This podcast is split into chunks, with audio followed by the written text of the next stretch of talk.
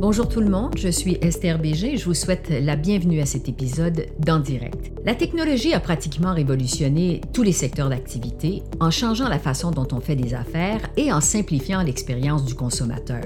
Et l'immobilier ne fait pas exception. Dans l'épisode 12 d'En direct, on accueille Mathieu Roy, qui est une personnalité de la télévision, animateur à la radio, passionné de technologie, pour examiner la relation entre l'immobilier et la technologie. De la domotique à l'amélioration du processus de vente, euh, on va découvrir comment la technologie change la manière dont on construit, on achète, on vend, mais aussi la façon dont on vit dans nos maisons. Alors bonjour Mathieu. Bonjour, bonjour. Je te souhaite la bienvenue en direct. Merci, c'est gentil, ça me fait plaisir d'être là. Euh, c'est un sujet fort intéressant parce qu'effectivement, la technologie est maintenant rendue partout. Euh, Mathieu, aide-nous d'abord un peu à te connaître. Parle-nous euh, un peu euh, de toi et plus particulièrement, ça vient d'où ton intérêt pour la technologie? Ben, je pense comme plusieurs personnes, la technologie est arrivée chez moi peut-être par le biais du jeu vidéo.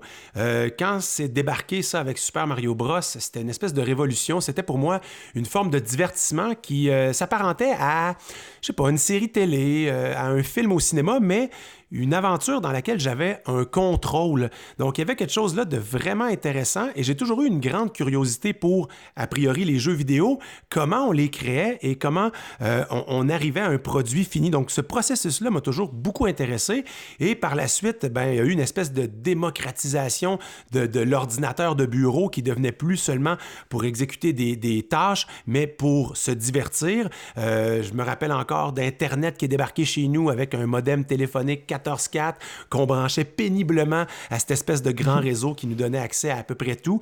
Et puis après ça, ben là, c'est le, grand déboulement de, tous les magasins d'électronique dans lesquels j'ai toujours été plus à l'aise là que dans un magasin grande surface de quincaillerie. Aujourd'hui, tu es une personnalité de la télévision, un animateur radio. Euh, bon, tu es très connu, tu es tout le monde sait que tu es un passionné de technologie. Euh, explique-nous de quelle façon, justement, la technologie a marqué ton cheminement de carrière. Bien, ça, c'était d'abord et avant tout une passion. C'était quelque chose qui vraiment, là, je voyais en la technologie, non pas des espèces de gadgets ou des gugus du futur. J'ai toujours eu horreur de ces mots-là. J'ai tout le temps vu la technologie comme étant euh, une proposition de solution technologique. Donc, j'ai tout le temps vu ça, pas avec cynisme. Bien entendu, euh, il y a des côtés euh, plus sombres à la technologie, mais il y a des côtés tellement lumineux puis intéressants.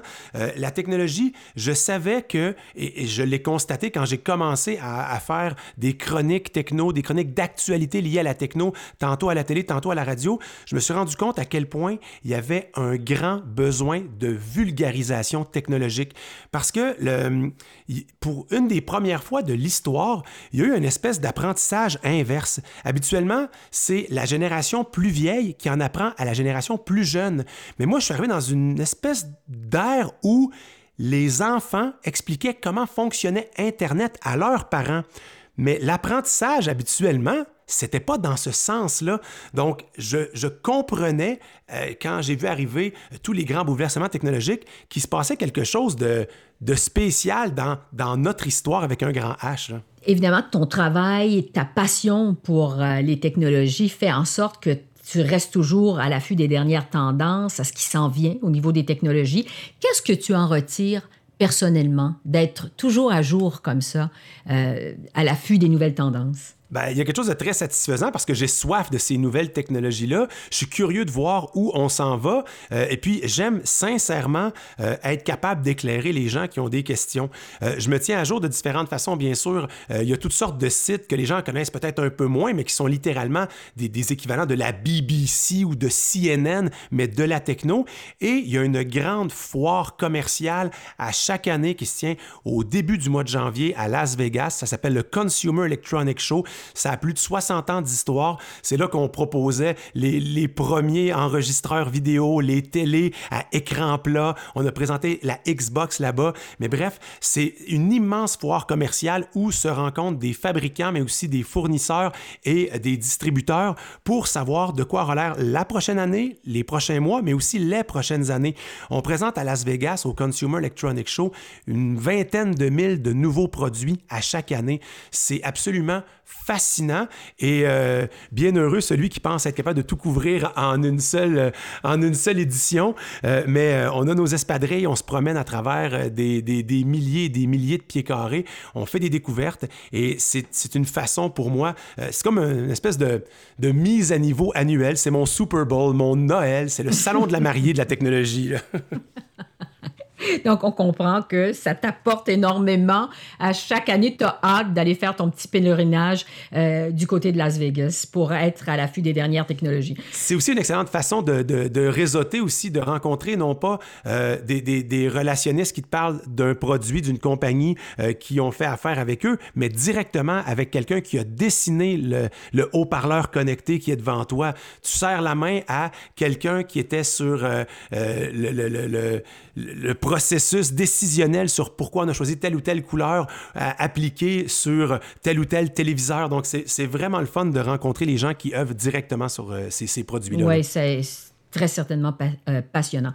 Mathieu, on va discuter d'abord de la technologie euh, dans le processus de construction d'une maison. quelles sont les tendances que tu observes actuellement? Évidemment, on remplacera jamais un bon vieux marteau, quoique il y a maintenant, euh, on peut clouer de manière beaucoup plus efficace et rapide avec certains outils. Mais moi, ce que je remarque, c'est qu'il y a beaucoup de logiciels et d'applications afin de pouvoir soi-même créer des plans. Il y a eu une espèce de démocratisation de certaines technologies, même, je dirais, une certaine démocratisation de certaines tâches liées à certains corps de métier. Et c'est quand même assez intéressant de réaliser qu'on est capable de faire quelque chose qui est probablement pas parfait aux yeux d'un architecte, mais qui est quand même assez intéressant. Et quand je dis qu'il est probablement pas parfait, c'est que là, j'ai l'impression que des fois, on va arriver avec une application, être capable de faire des plans, on va faire une pièce, un étage, peut-être tantôt essayer de, s'attaquer à une maison au complet, mais j'ai l'impression que c'est un peu le même problème que rencontrent les, médecins aujourd'hui, c'est-à-dire que les gens font leur recherche de leur maladie qu'ils pensent avoir sur Google, et là, ils arrivent avec leur propre diagnostic au médecin. Donc, j'ai l'impression qu'on va avoir une espèce de contrepoids où des gens vont arriver avec leur plan qu'ils ont eux-mêmes fait et qui sont loin d'être parfaits, de respecter les normes euh, des différentes provinces ou pays. Euh, à, leur architecte vont présenter ça, vont dire ouais, il y a peut-être quelques failles. Je pense que d'un point de vue logiciel, il y a vraiment eu une espèce de démocratisation de la création de la maison. Et là, évidemment, c'est de l'audio, mais je mets création entre de très larges guillemets. Mais si on va plus au niveau matériel. Moi, ce qui me fascine en ce moment et ce sur quoi j'obsède à chaque fois que je vois des nouvelles liées à ça, c'est l'impression 3D. Tantôt, c'était pour faire, euh, bon, euh, un porte-clés, une petite figurine, mais aujourd'hui, ce qui est vraiment intéressant de constater, c'est que avec l'impression 3D, on est capable d'imprimer littéralement de petites maisons, structure d'un cabanon, la structure d'une mini-maison. Comment ça fonctionne? C'est qu'on va simplement placer les armatures comme ça euh, autour de l'endroit où on veut installer ou imprimer entre guillemets la maison. Et ça va être un peu comme un tube de pâte à dents. imaginez un tube de pâte à dents géant, mais rempli de ciment. Et là, étage par étage, on va être capable ben, d'imprimer la maison avec les murs là où on les aura décidé de les mettre, avec euh, les cloisons, des choses comme ça. Donc, vraiment, on sauve du temps, on sauve de l'argent. Et il y a même des, des, missions spatiales qui commencent à envisager envoyer de l'équipement sur Mars peut-être un jour pour pouvoir imprimer les propres maisons, mais déjà, on voit dans des pays en voie de développement des façons super efficaces et rapides de pouvoir imprimer des maisons. Est-ce que c'est adapté à notre climat québécois? Pas pour l'instant, mais donnons-nous un peu de temps. Je suis convaincu qu'on va arriver avec des solutions franchement intéressantes. Mais moi, ça, d'un point de vue de, construction de maison, euh, évidemment, ça a très certainement plein de failles, mais j'aime l'idée de voir comme ça cette espèce de, de tube comme ça qui applique eh ben, couche par couche du ciment. Ça se fige et on a quelque chose qui ressemble à, à une mini-maison. Parlons maintenant de ce qui concerne la façon dont les gens vivent dans leur maison. Comment la technologie et l'automatisation contribuent à une meilleure qualité de vie. Oh mon Dieu, mais ça, ça a été euh, un immense, une immense explosion. C'est euh, vraiment un marché là, qui euh, a explosé dans les dernières années. On parle notamment de la domotique. la façon dont l'automatisation est débarquée dans les maisons, ça s'est fait à vitesse grand V, que ce soit des interrupteurs de lumière connectés, que ce soit un thermostat connecté. Il n'y a rien en ce moment, un frigo, un four, tout peut être connecté. Et quand je dis connecté, c'est-à-dire qu'ils vont aller se lier à une espèce de quartier général, une espèce d'intelligence centrale. Encore une fois, j'utilise les guillemets, même si on est à l'audio, mais ce que je veux dire, c'est que vous pouvez avoir tantôt un assistant Google, l'assistant Siri ou encore Alexa, et vous faites simplement demander à tel ou tel assistant d'allumer les lumières, de les baisser à 50% de préchauffer le four à 350. Et tout ça, c'est toujours au profit, ben écoute, de, du propriétaire, de l'habitant de la maison. Mais il faut tout le temps se demander trois choses. Est-ce que ces nouveaux produits-là ben, euh, rendent ma, vie ou ma maison plus sécuritaire? Est-ce qu'il y a des économies d'argent à faire potentiellement? Et est-ce que ça me facilite la vie? Et quand on répond oui à deux des trois critères, ben, j'ai l'impression que c'est le genre de produit qui a son utilité, qui risque d'avoir une certaine durée de vie. Mais vraiment, là, euh, être capable de pouvoir préprogrammer euh, et même sans avoir à programmer, simplement un détecteur de mouvement va être capable de de trouver vos habitudes de coucher, de réveil, et en fonction de ça, va être capable d'ajuster le chauffage dans votre maison sans que vous ayez à le faire. Vous avez l'habitude de vous coucher vers 9 h le soir, de vous réveiller vers 7 h. Eh bien, à un moment donné, le thermostat, lorsque vous passez devant lui, va commencer à comprendre euh, les mouvements et euh, vos habitudes et va être en mesure de pouvoir, à partir de 7 heures, déjà vous proposer une maison qui est tempérée à votre goût. Hein. Donc, on comprend que les technologies sont très variées, euh, c'est presque à l'infini. Est-ce qu'il y a certaines technologies, Mathieu, qui deviennent plus attrayantes pour des groupes démographiques en particulier? La technologie s'est adressée d'abord et avant tout, je dirais, là, à une espèce de, très large public. Et c'est souvent comme ça qu'on va lancer des produits. On va viser le, public le plus large possible. Mais moi, ce que je vois se développer depuis quelques années, c'est les extrémités, c'est-à-dire de la technologie destinée aux enfants, aux nourrissons, aux nouveau-nés, mais aussi de l'autre côté à des personnes qui avancent en âge. Et dans le domaine de l'immobilier, ça devient extrêmement intéressant parce que je pense qu'il y a des solutions technologiques qui peuvent être appliquées à des gens qui, euh, par exemple, sont en perte d'autonomie, en perte de faculté cognitive, euh, peut-être même aussi en perte de, dextérité et de force. Et ici, la technologie peut vraiment leur permettre de rester quelques années de plus dans leur logis. Je m'explique. Euh, ça peut être des, caméras de, surveillance, rien de très invasif, mais c'est la famille d'une personne qui pourrait avoir accès à ces caméras-là ou avoir une espèce de résumé ou des alertes lorsque la caméra détecte une chute. Il y a même, euh, par exemple, des ceintures que j'ai vues connectées qui peuvent détecter les chutes. Peut-être euh, une, caméra avec une, les caméras qu'on retrouve sur les, les portes d'entrée, sur les sonnettes, peuvent vous aviser qu'effectivement, il y a eu une une sortie à 3 heures du matin alors que la porte n'a pas été refermée. Vous pouvez en être avisé. Ça veut donc dire que peut-être qu'une personne qui est en perte de faculté cognitive ne sera pas en train de, errer dans, le quartier aux petites heures de la nuit parce qu'elle s'est retrouvée dans une, phase un peu confuse. Donc, il y a vraiment là des façons de pouvoir prolonger l'autonomie de certaines personnes âgées. Je prends des cas quand même extrêmes, mais il y a des cas qui sont peut-être un peu plus, un peu plus simples, euh, je dirais, euh, pour des personnes qui n'ont pas nécessairement de, grandes pertes cognitives ou de grandes pertes physiques, mais la technologie peut venir les aider, ça, il n'y a aucun doute. Et encore une fois, ce n'est pas un gadget, ce sont des solutions technologiques qui peuvent faciliter la vie euh, à, des, à des personnes un peu plus âgées. Hein. Oui, c'est ça. C'est d'autant plus important qu'on est dans une ère où les aînés veulent de plus en plus rester dans leur maison. Euh, l'autre question qui se pose, euh, Mathieu, c'est est-ce qu'il y a des inconvénients à une maison qui est hautement automatisée? Euh, oui, c'est intéressant parce que souvent, ben, la technologie, par définition, euh, devient obsolète. Euh, parlez-en à ceux qui ont décidé de faire plaquer or leur première Apple Watch.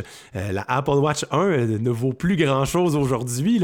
Donc, effectivement, ça peut passer date. Et lorsqu'on, ben, rappelez-vous, il y a de ça quelques années, lorsqu'on fabriquait une maison, souvent, on allait inclure dans la maison une espèce de, de, filage pour faire passer des fils, les gros fils de téléphone bleu, ce qu'on appelle le RJ 45. Ça, ça permettait de transmettre Internet. Donc, on pouvait se brancher avec notre ordinateur dans plein de pièces de la maison parce qu'il y avait ces fameuses prises-là. Mais ça a été une brève parenthèse dans le monde de l'immobilier parce qu'après ça, il y a eu le Wi-Fi. Puis ça, ça devenait pratiquement plus utile à part pour euh, certaines utilisations là, où on a des besoins très spécifiques d'avoir un Internet stable et à haute vitesse. Mais euh, souvent, la technologie peut effectivement passer date. Il euh, faut s'assurer des fois qu'il y a des possibilités de mise à jour, mais euh, c'est intéressant de constater que certaines technologies aujourd'hui euh, qui étaient très populaires il y a cinq ans n'existent plus, alors que d'autres ont continué de, survivre. Donc ça, c'est intéressant. Et bien sûr, quand euh, la technologie nécessite un signal sans fil, eh bien là, ça permet d'être remplacé sans avoir à ouvrir de murs ou encore à défaire des murs de gyps. Est-ce qu'il y a des technologies euh, domotiques qui sont essentielles de nos jours? Je pense à des technologies de base auxquelles s'attendent des acheteurs de maisons. Ouais, ben, en fait, en partant, je crois que de plus en plus, euh, avoir une, une, prise pour les, voitures électriques, ça va devenir une espèce de mosse. Là. Ah ouais, il n'y a pas de. A pas de prise 220 euh, volts ici pour pouvoir brancher une, borne. Ou, euh, donc, ça, ça va devenir quelque chose, je pense, d'assez primordial. Pour toute une génération, euh, ça va être très bizarre de rentrer dans une maison où il n'y a pas déjà un thermostat connecté, où il n'y a pas déjà des lumières connectées. donc, ça, je pense que ça va être un facteur pour certaines générations. Mais d'ailleurs, avec euh, l'éventuel prix dynamique de l'électricité, ça va devenir aussi quelque chose qui va être économiquement très intéressant d'avoir. Euh, je, reviens à l'exemple de la, voiture électrique à quoi ça sert de charger ma voiture quand je reviens du travail à 17 h jusqu'à 23 h quand l'électricité est à son coût maximal, alors que je pourrais très bien recharger la voiture de 1 h du matin à 7 h du matin? Donc, le même bloc de 6 heures, mais déplacé différemment dans la journée, va coûter moins cher. Donc ça, euh, je pense à un moment donné que euh, tout ce qui est, euh, je dirais, gestion de l'électricité qui permet d'économiser des sous, c'est des technologies qui vont être importantes pour certains types d'acheteurs. Oui, gestion intelligente, comme tu dis, de l'électricité, quelque chose qui va être essentiel pour les acheteurs de maisons. les gens ne veulent pas non plus avoir des zones mortes dans leur maison, c'est-à-dire que les gens vont vouloir avoir du Wi-Fi partout. Euh, ils veulent avoir du Wi-Fi, que ce soit dans le sous-sol, en haut dans les chambres et même dans le fond de la cour. Donc, ne plus avoir euh, un système Wi-Fi qui couvre suffisamment large, ça va devenir aussi quelque chose d'intéressant, mais ça, en même temps, vous pouvez acheter des répéteurs qui vont se charger du travail. Mais euh, je pense que l'aspect technologique sera peut-être pas un facteur, je dirais, pour annuler une vente, mais c'est très certainement un petit plus qu'un acheteur potentiel va trouver. Oui. Euh, j'aimerais, Mathieu, qu'on passe à la technologie immobilière ou PropTech. Euh, pour ceux qui s'y connaissent moins, d'abord, est-ce que tu peux nous donner un aperçu des types de technologies euh, qu'on voit dans ce secteur-là?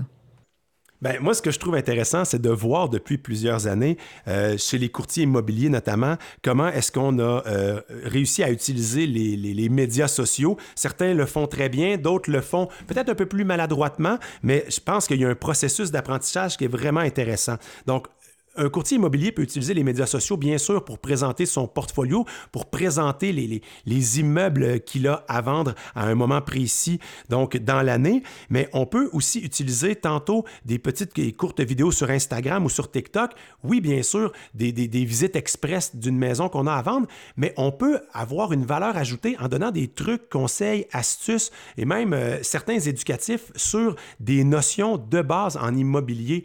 Euh, c'est fou de penser que euh, quand on travaille dans quelque chose, on pense que, parce qu'on a le nez dedans, que ça intéresse pas les autres et que tout le monde connaît ça, alors que c'est faux. Vous seriez surpris de voir des vidéos extrêmement populaires qui sont probablement pour euh, un, courtier immobilier, euh, quelque chose qui est vraiment la grosse base, mais qui, pour euh, une personne comme moi, se trouve franchement intéressante. Donc, on n'est jamais à l'abri d'un succès. Et si vous êtes capable de créer une espèce de, de, base, ben c'est fantastique. Et les médias sociaux sont intéressants pour les, courtiers immobiliers parce que souvent, ou en tout cas à quelques reprises, ils peuvent se retrouver à devoir vendre une propriété extrêmement ciblée pour un type de public.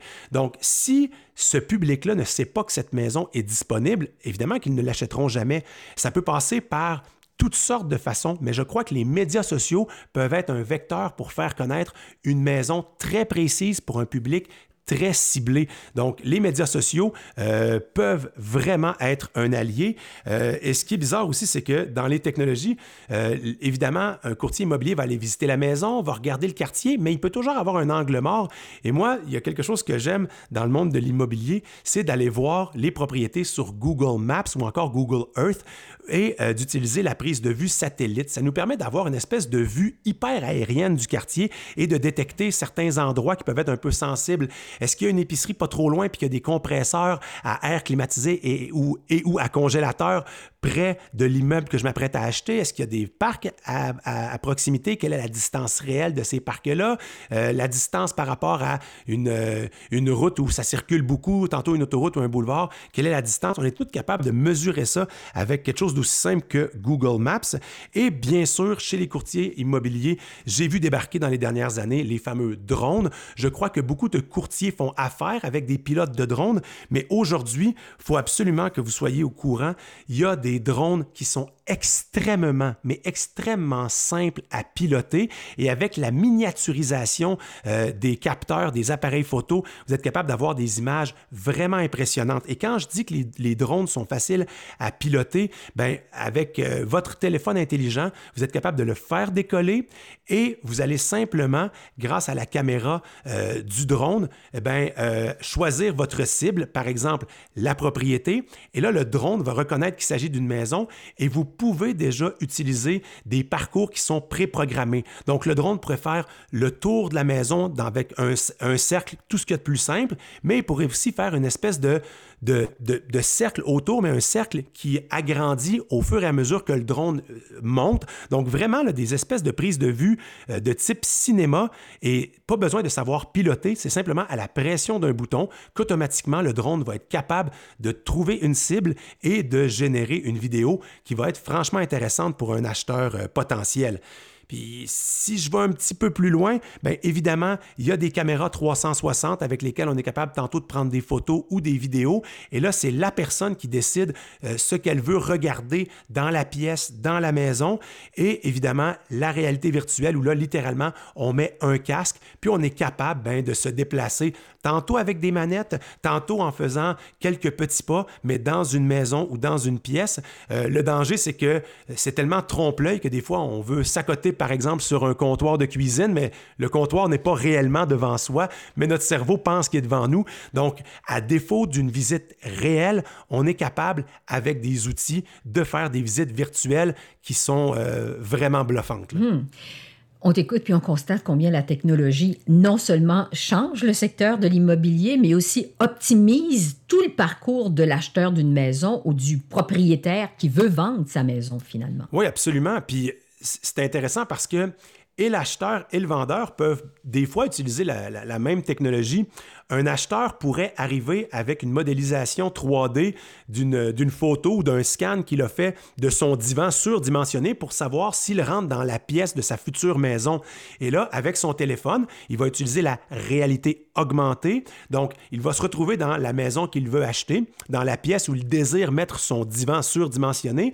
Et là, il pourrait l'appliquer littéralement ben, dans l'image que son téléphone capte de la pièce et il va tout le temps garder les bonnes proportions entre la pièce et le divan et on est capable de savoir si oui ou non ben, le divan entre. Euh, cette même personne pourrait décider de faire un scan avec son téléphone. Donc les outils sont rendus super simples. C'est, il y a une démocratisation des technologies qui était avant réservée à une certaine élite, à certains corps professionnels qui aujourd'hui sont super accessibles et ça permet de ne pas avoir un de vilaines surprises ou encore juste de, de faire un achat en pleine conscience euh, et puis euh, en toute connaissance de cause. Maintenant, Mathieu, euh, c'est souvent la question quand on parle de technologie, des nouvelles technologies, de tout ce qui se fait dans le domaine, c'est comment les courtiers immobiliers peuvent trouver un juste équilibre entre la technologie et la dimension humaine de l'immobilier? Parce qu'il y a une relation humaine qui est importante dans le secteur immobilier. Oui, ah, puis tout à fait. Puis ça, elle va être difficile à remplacer. Mhm. Euh, on, l'a vu durant la pandémie, hein, euh, des documents numériques, des signatures numériques, c'est devenu la norme. Et ça, c'est tant mieux. C'est parfait. Euh, parce que c'est vrai qu'il y avait des fois beaucoup de déplacements ou beaucoup d'envois de documents que l'on pouvait signer à distance. Mais il reste que l'achat d'une maison, c'est une grosse dépense. Et ce n'est pas une dépense virtuelle, c'est une dépense qui est bien réelle et euh, on a encore besoin d'un contact humain. Puis il y a quelque chose aussi d'un peu folklorique et qui est très intéressant de procéder aux signatures, à l'échange des clés. Donc, c'est sûr qu'il y a un équilibre à avoir entre la technologie et justement la dimension humaine. Et quand il est question de technologie, il faut toujours se demander euh, est-ce que ça sert l'utilisateur, est-ce que ça sert l'acheteur? Ou c'est simplement une démonstration d'un courtier immobilier qui sait comment telle ou telle technologie fonctionne? Il faut se mettre à la place de l'acheteur. En quoi est-ce que cette technologie-là lui sert vraiment? Je vais donner un exemple dans le monde de l'automobile. Dans le monde de l'automobile, on dirait qu'il y a une espèce de culte des tablettes, des écrans dans les autos mais je ne crois pas que c'est toujours la bonne solution pour euh, tous les problèmes. Euh, le, bon vieux bouton volume fonctionnait très bien. On n'avait pas besoin nécessairement de le remplacer par un bouton virtuel sur une tablette. Donc, dans le monde de l'immobilier, c'est la même chose. Demandez-vous à quoi cette technologie-là va véritablement bénéficier à l'acheteur ou encore à celui qui va l'utiliser. Dis-moi, Mathieu, dans un monde aussi numérique où les consommateurs sont constamment bombardés d'informations, est-ce qu'il y a encore de la place pour l'expertise humaine, propre personnelle? Ah, absolument. Oui, oui, vraiment, vraiment. Puis euh, je pense qu'il y aura toujours ça, même si en ce moment, l'intelligence artificielle euh, fait des analyses de tendances de prix avec des données géographiques, économiques, démographiques. Euh, ce qu'il faut savoir, c'est que ça sera encore et pour un bon bout de temps une collaboration homme-machine ou homme-technologie. Et le contact humain est tellement important. L'expertise d'un courtier immobilier dans un secteur donné, un courtier qui a grandi dans le quartier où il vend des maisons, euh, il n'y a pas de technologie qui va pouvoir remplacer ça. Je suis un enthousiaste technologique, mais je demeure, somme toute, et encore et toujours très réaliste par rapport au contact humain. On ne peut pas tout remplacer. Puis encore une fois, je pense que la technologie doit être utilisée avec parcimonie et se demander quels sont les réels besoins de l'acheteur. Et à ce moment-là, est-ce que la technologie peut nous donner un petit coup de pouce justement pour faciliter euh, ben, notre travail et peut-être aussi son processus décisionnel? Mais dans son processus décisionnel, un acheteur va avoir besoin d'un contact humain et va avoir besoin d'une expérience et d'une expertise d'un courtier. Ça, ça me semble encore évident. Mathieu, merci beaucoup. Ça a été vraiment très intéressant de t'entendre. Merci beaucoup. Ça fait plaisir. Bonne journée. Alors voilà, je tiens à vous remercier, les auditeurs et les auditrices, d'avoir été avec nous. Je vous invite aussi à partager le balado avec euh, votre entourage et votre réseau. Je vous rappelle aussi que c'est toujours possible de vous abonner en direct et que les saisons 1 et 2 sont toujours disponibles et que vous pouvez les écouter en tout temps en rattrapage. Alors voilà, Esther Bégin qui vous remercie de votre attention. Je vous dis portez-vous bien et à bientôt. Au revoir.